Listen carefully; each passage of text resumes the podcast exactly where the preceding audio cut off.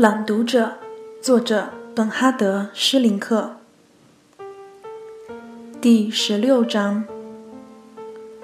我从来不知道汉娜在既不去上班，也不同我幽会的时候，到底在干些什么。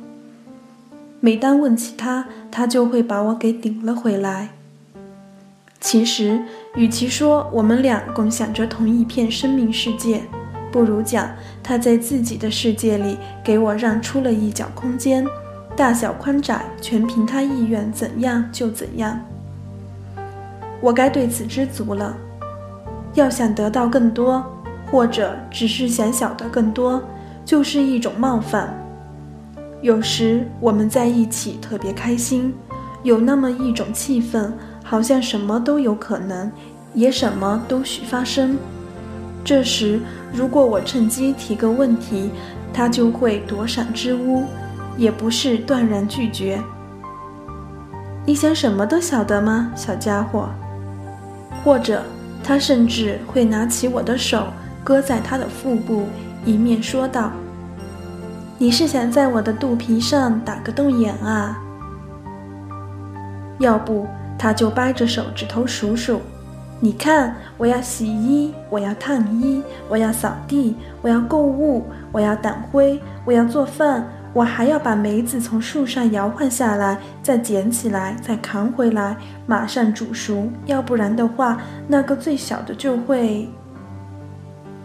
这时，他会用右手的拇指和食指夹住左手的小指，接着说：“那个最小的就会把其他的全部吃光。”我从来没在马路上或商店里或电影院同他不期而遇。虽然他总对我说他喜欢看电影，也经常去看。在我们相好的最初几个月里，我一直想同他去电影院，可他就是不愿意。偶尔，我们也会谈起一些我们俩都看过的影片。他看电影是毫无选择的。只要是片子，全都看，从德国的战争片、乡土片，到美国西部片，再到新浪潮电影等等。而我，我喜欢好莱坞电影，不管是关于古罗马的，还是西部荒原的。有一部西部片，我们俩都特别喜爱，其中，理查德·威马克扮演镇长。第二天清晨，他要面对一场。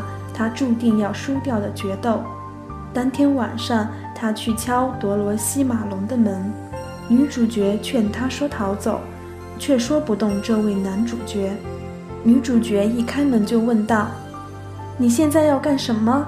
你整个生命就抵一个晚上吗？”有时，当我满怀欲望到汉娜那儿去的时候，她也这么讽刺我说：“你现在要干什么？”你整个生命就抵一个钟头吗？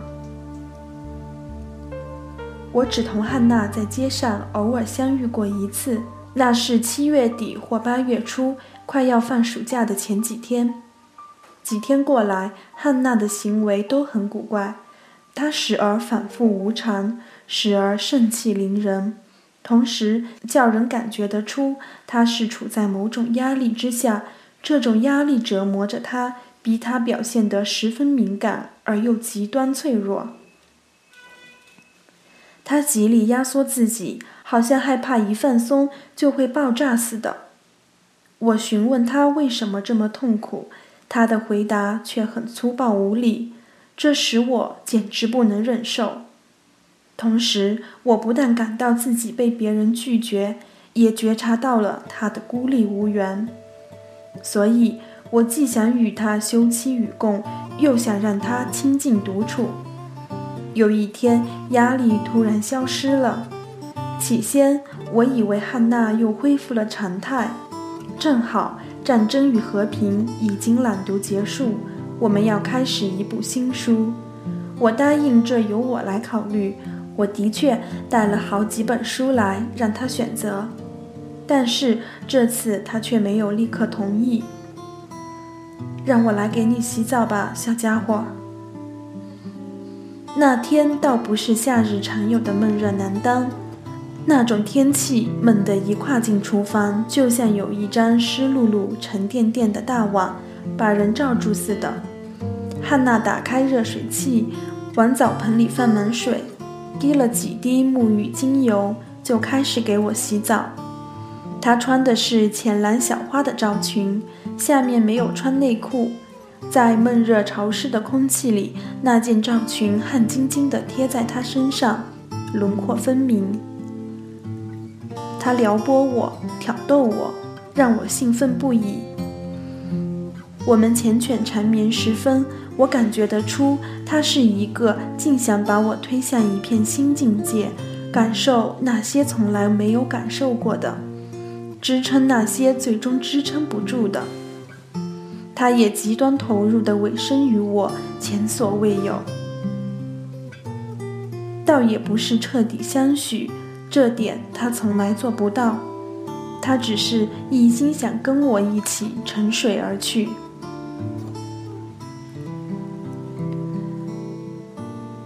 现在起来，到你朋友们那儿去吧。他同我作别，我走了。热气依旧凝固在栋栋房屋之间，徘徊在空地花园之上，闪耀在柏油马路表面。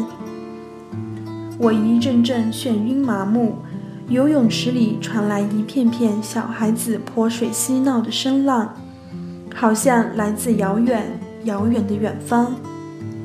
总之，我在这世界移动穿行，物我两忘。我潜入那飘着漂白粉气味的乳白色水中，根本没有任何欲望想再伸出脑袋来。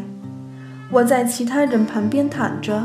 听得见同学们在讨论些什么，觉得简直可笑，实在无聊。不知什么时候这种情绪退潮了，不知什么时候游泳池又回到了那个正常的午后，仍旧是点缀着作业、排球、谈笑和调情的游泳池。当我抬起眼睛时，我看见了他。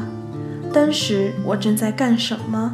却忘得干干净净了。